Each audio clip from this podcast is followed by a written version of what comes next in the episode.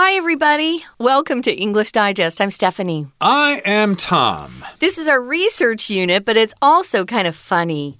So, we're going to have some fun with this particular research unit.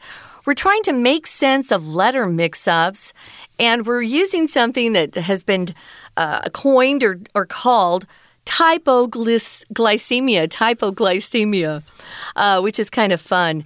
Um, you know, we're always texting each other. That's what people do nowadays rather than get on a phone and talk live mm. to a real person. People will just text. I find texting very helpful sometimes.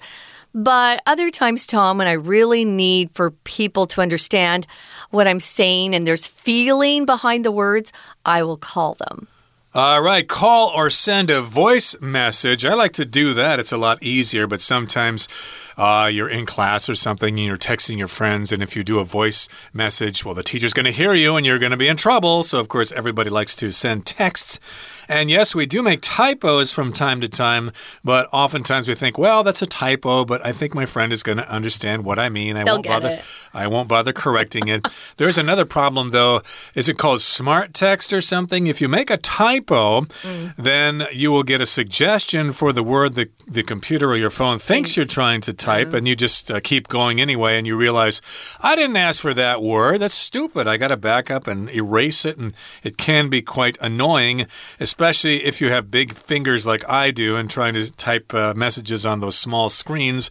It can be a bit of a hassle. You can turn that function off, though, Tom. I no longer have those suggested spellings. Mm. Sometimes yeah. they help, though. That sometimes, know, yeah, yeah. If you want a long word and you just type the first two letters, it can guess what you want to say, can make your messages faster. But we're talking about something else called typoglycemia, where the words are misspelled on purpose, except you still have the first letter and the last letter, and you look at the word and you're trying to figure out exactly what the word is supposed to be. So let's uh, make sense of letter mix ups. Uh, through typoglycemia in today's program. Let's get to it and listen to our article read right now. In today's digital age, typing is part of our daily routine, from school assignments to casual text chats. Despite frequent typos, our messages still make sense to others. This isn't due to some mind reading magic, but a phenomenon known as typoglycemia. What exactly is typoglycemia? In 2003, a widespread internet meme claimed that we can still comprehend scrambled English words. This term, a blend of typo and glycemia, was coined to describe this phenomenon, even though it has no connection with blood sugar. It claims, not entirely accurately, that our brains have the ability to understand words when the internal letters are mixed up, as long as the initial and final letters remain in place. The idea is our brains can divide up the information into easily comprehensible parts. Understanding individual words as complete units helps us recognize the word's shape and predict it based on context. However, most mixed up words can't be understood. There are specific conditions necessary for typoglycemia to work. For example, Shorter words are simpler to read when mixed up. With large words, there are too many variables. What's more, linking words like and, the, and uh usually remain intact, helping maintain sentence structure. In addition, it's easier to grasp swapped adjacent letters, turning problem into Problem, rather than non adjacent ones to make the trickier pluribum. Finally, scrambled text must still be reasonably predictable, with words resembling their original pronunciation. Now that you're acquainted with typoglycemia, future typos may simply seem like playful brain puzzles waiting to be solved. Okay, guys, let's jump in. Uh, we're trying to make sense of letter mix ups through typoglycemia. So let's take a look at this. So, in today's digital age, and we're definitely living in a digital age, typing is a part of our daily routine. We're always typing. Um, I think it's interesting, though, Tom. I've noticed that um, every country's language skills have declined recently. I think it's because of all the texting we do. People aren't as careful. Uh, they use a lot of uh, short acronyms like talk to you later is TT, uh, UL, talk to you later. Mm. A lot of people are using those. And a lot of kids are forgetting how to spell words, at least English words. Uh, I guess in Chinese, I'm seeing friends who will often say, 怎么写? They forget how to, to write the character. Mm, so sometimes these digital uh, devices that we have are actually hurting our language rather than helping it. Yeah, that reminds me. Recently, my wife had to write Fang Qi to Qi, and she couldn't think of how to write Qi because uh, she had to do it by hand, uh -huh. and she had to ask someone else how to write it because usually, if you write in the Bopomofo, it just uh, yeah. uh, shows the characters, and you know which one it is. Sure. You just tap on that. We do that too, except we use pinyin, right? Uh, right. With mm. the English, too, sometimes you, you, don't know whether it's the I before E or the E before I or yeah. whatever, but you do see the word and you know, oh, that's the word there, so you just tap it without really knowing how to spell it. And yes, typing is a part of our daily routine, and we have a range of situations in which we need to type or mm -hmm. text uh, from school assignments to casual text chats. An assignment, of course, is some kind of work you have to do in school. Your teacher will give you an assignment, it could be to read a certain chapter or to write a paper or something like that. Uh, that would be an example of a school assignment. Assign, of course, is the verb. That means somebody gives you something to do. And of course, we chat with our friends by sending those texts, usually in line, but it could be in other ways as well. Right. So I have a friend, Tom, that when we text, she's American as well. She'll always correct any typos that she makes. And, you know, I just, I figure we're friends. She knows I know what it is, that I'm not stupid. Mm. Uh, but sometimes our brains go faster than our fingers. And I do use my hand to, to text, I don't use my voice. Um, you know, sometimes I forget a word in the middle. Mm. And I, I think, oh, should I go back? Or I won't even I won't even read what I text or I wrote before I send it. Uh, sometimes, if you want to make sure, you should always read through it. Read it out loud; it'll help you, especially if you guys are writing in English. But yeah, I've decided I'm not fixing typos with her anymore. It's just a waste of time. She knows what I mean. Well, we're going to talk about something called typoglycemia. Sounds like it's an official disease or a, an official uh, condition that someone might have. Uh, when I looked it up, I realized, oh no, it's kind of a it's kind of a made up thing. So, what exactly is this typoglycemia? Well, in 2003, which is pretty recent actually, maybe not for some of our well, listeners. 20 years ago. Yeah. who, who, were born then. Um, there was a widespread internet meme that claimed that we can still comprehend scrambled English words.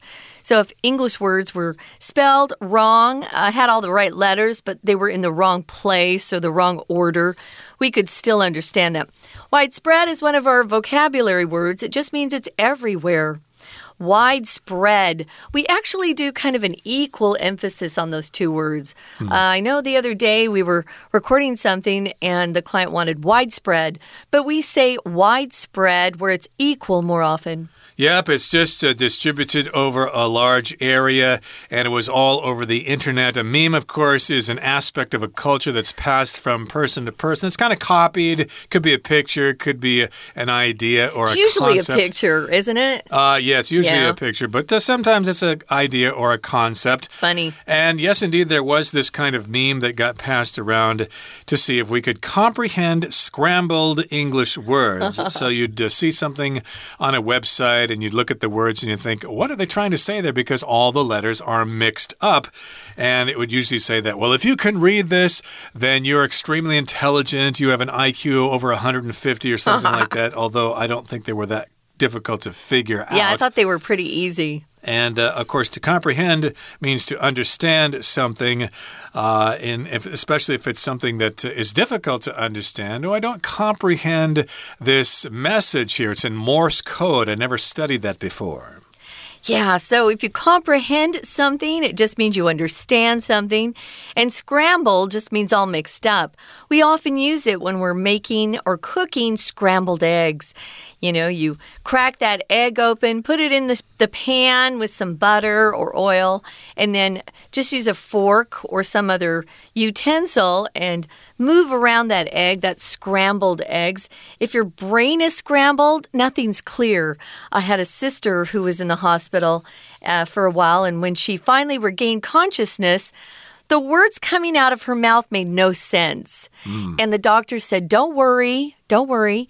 Her brain is a little scrambled, but it will right itself or correct itself. And that's what happened. So, scrambled. These words are scrambled English words. Now, this term is a blend of typo. We all know that typo just means making a mistake in the, the, the words you pick as you're typing or texting. And then glycemia was coined. Glycemia means related to blood sugar. Um, and these two words were put together and it was coined or made up. That's what coined mean. Coins coined means to make up something. This described this phenomenon of kind of uh, mixing up your words and then sending it, and people could still understand it. Remember, this typoglycemia has nothing to do with your health or blood sugar or any sort of medical condition. Right. Typoglycemia is coming from the term hypoglycemia, which means you have very low blood sugar. This is important for diabetics who can't control their blood sugar or their blood glucose, so they take medication to bring the blood sugar levels down, but sometimes the medication can overdo the job, and then you've got low blood sugar or you have hypoglycemia, and that can be a big problem, and that's why diabetics oftentimes carry a little bit of candy with them and case their blood sugar goes too low, and then they need to have a piece of candy to bring that blood sugar back up again. But again, uh, they're using typoglycemia just because it sounds like the word hypoglycemia, even though it has nothing to do with glycemia or it has no connection with blood sugar or blood glucose. Now, it claims not entirely accurately that our brains have the ability to understand words when the internal letters are mixed up as long as the initial and final letters remain in place. So we'll give you an example here in a couple of seconds, but basically, yes, the letters are scrambled in between the first and the last letter, mm -hmm. and your brain can still kind of figure out what's going on there, even though you know it's not spelled correctly. You can still figure out what the word is trying to say or yeah, what the word is. It's kind of funny. We're going to take a quick break and listen to our Chinese teacher, and then we'll be back. Hello everyone，我是派老师。今天讲解的课程是十一月二十七号 Unit Fourteen。这个单元是一篇克漏字测验，内容与 type of glycemia 有关，也就是字母乱序理解力。不晓得大家有没有注意过，有时候虽然别人单词拼错了，其中的字母顺序不对，但是这不会妨碍我们理解。这就是这篇克漏字测验内容要解释的概念。好，我们现在一起来解题。请先看第一题。前文提到，在现今这个数位时代，打字是日常生活的一部分。不论是学校的作业，或是平常简讯往来，虽然常常会打错字，不过别人还是看得懂我们的讯息。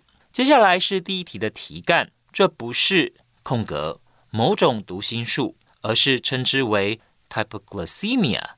字母乱序理解力的现象，我们一起来看看有哪些选项：A. due to 因为；B. in spite of 尽管；C. at risk of 冒着什么的风险；D. in contrast to 相较之下。只有 A 填入空格句子才有正常的句意，因此第一题我们选 A. due to。再来，请看第二段，开始解释 typoglycemia 这个字。二零零三年有个网络迷音，宣称就算英文字的顺序打乱了，我们还是看得懂。接下来是第二题的题干，第二题的选项四个全部都是名词，所以我们知道这一题是词汇题，你必须依据前后文的语义来判断应该选哪个单字。我们先看题干本身的意思，this 就这个空格是 typo，也就是打字错误和 glycemia。血糖的混合词创造出来是为了描述这个现象，虽然和血糖一点关系都没有。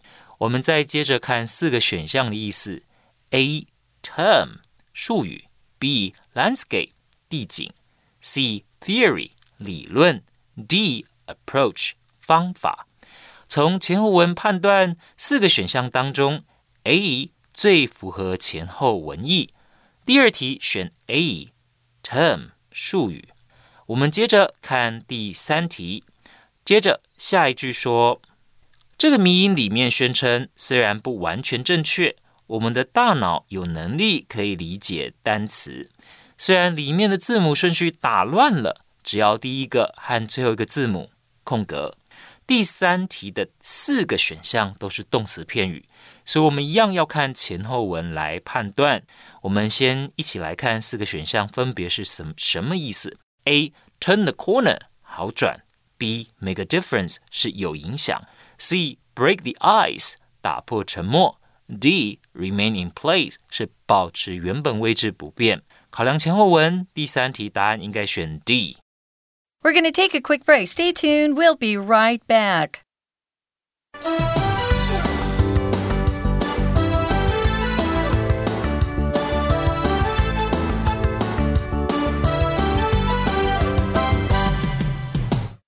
Welcome back, guys. We're trying to make sense of letter mix ups through typoglycemia. Uh, we started out by telling you uh, what this actually means. Now, we're all living in a digital age, meaning we're always typing, we're always on some digital uh, device. It could be a tablet. We could be using our computers or probably just our smartphones. So we're constantly typing texts.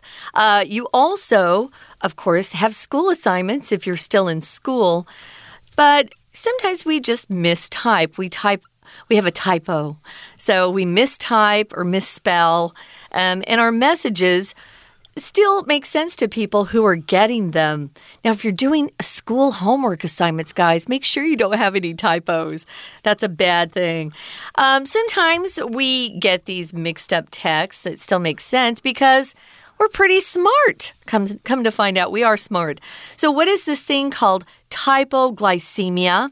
It's not real, it's not a medical condition, but it is a word that was made up quite a while ago. In 2003, they had this widespread internet meme that claimed or said that we can still comprehend mixed up or scrambled English words. Right, and remember these words uh, mix up the letters in the middle of the word, but the first letter and the last letter are the same. And the idea is that our brains can divide up the information into easily comprehensible parts. Mm. So your brain will look at the word and realize that those letters do belong to that word, but they're just in the wrong place. And then you realize, oh, this is the word they're trying to say. And uh, of course, your brain figures it out and understanding in Understanding individual words as complete units helps us recognize the word's shape and predict it based on context. Uh, that also helps as well if you see the word in the middle of a sentence and you see other words around it, then yeah. you can kind of figure out what the word is supposed to be. Uh, you'll know whether it's a verb or a noun because you've got what a preposition before it and after it. So your mind pretty much can figure these things out even though the letters are all mixed up. Yeah, it seems like kind of a brain tease, uh, teaser or tease, teaser usually, brain teaser, just means they've got a little puzzle for your brain to figure out. So it kind of reminds me of that. Um, some people are better at figuring out what those mixed up words are, and some are worse. But there are some tricks to it. Uh, Tom just talked about how our brains can divide up the information into easily comprehensible parts. Uh, you have to understand the individual words as complete units first, though. If you've never studied that English word, you'll never figure it out. But if you know it already and it's something that's very familiar to you, I bet your brain can figure it out if it's uh, uh, misspelled or there's a typo in it. It says here, however, most mixed up words can't be understood. There are specific conditions necessary for this typoglycemia to even work.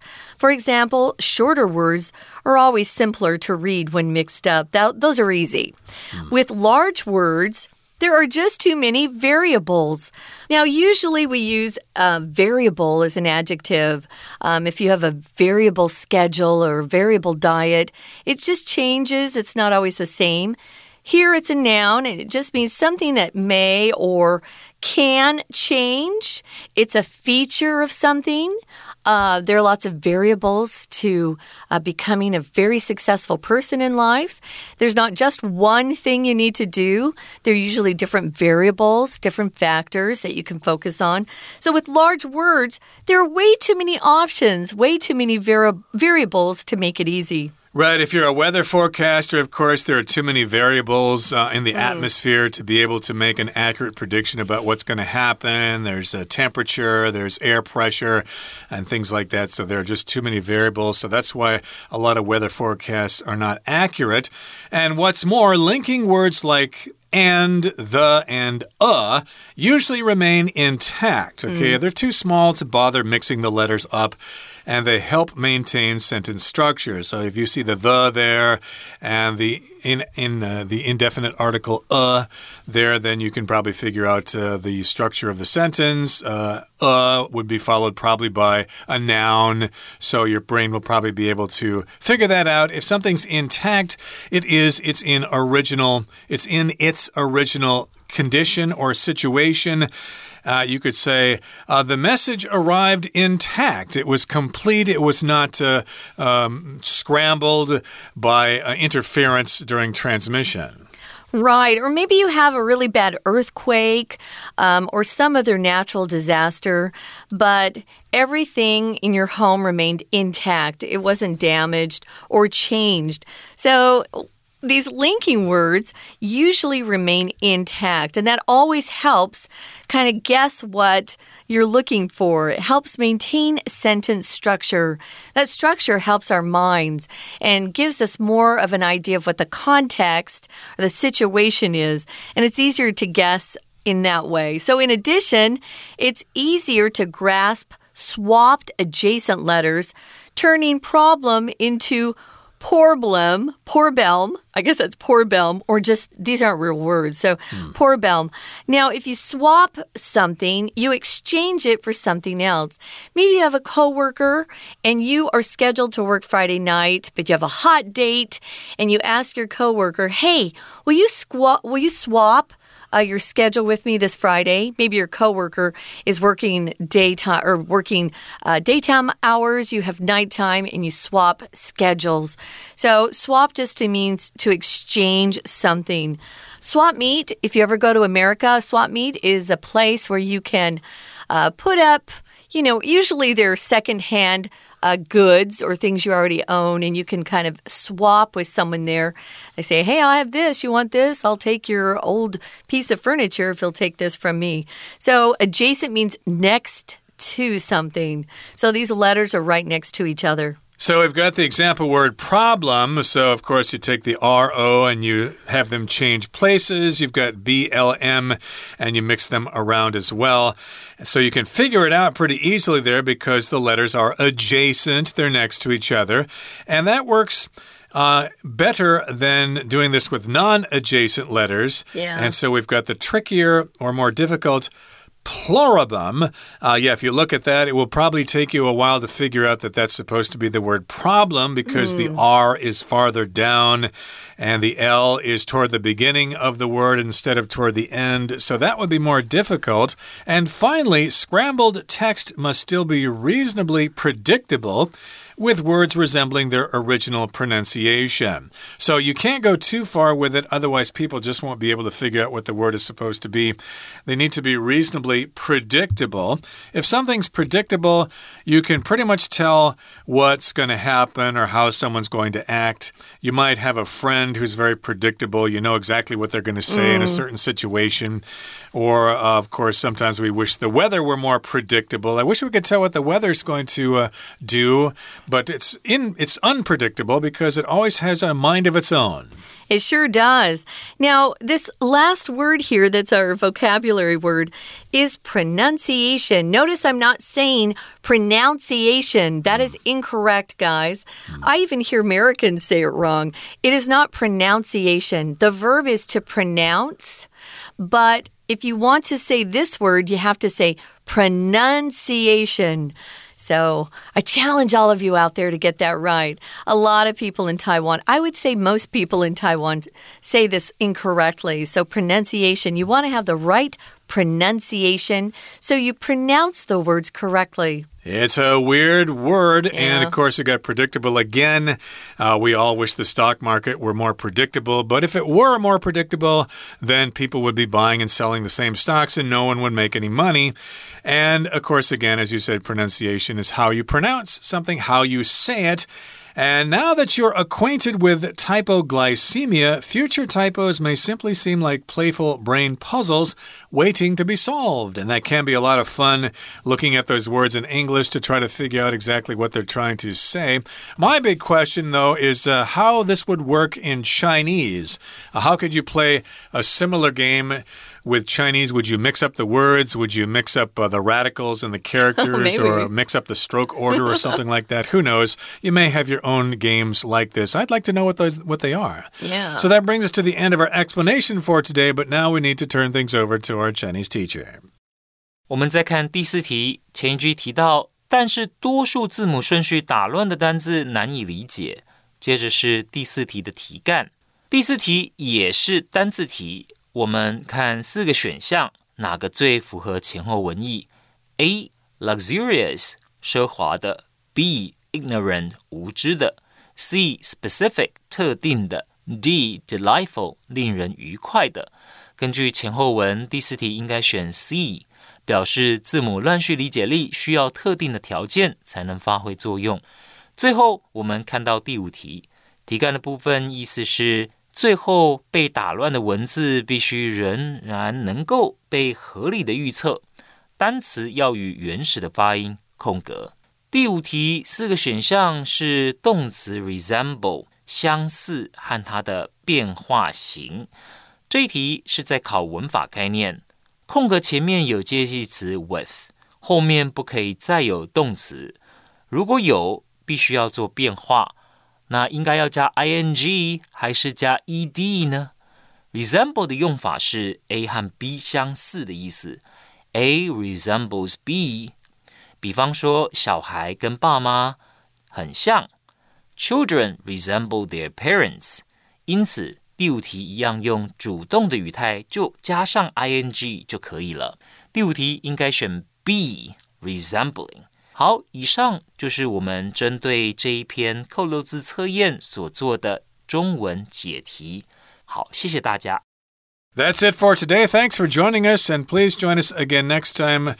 In our next program, we look forward to having you with us again. From all of us here at English Digest, I'm Tom. I'm Stephanie. Goodbye. Bye.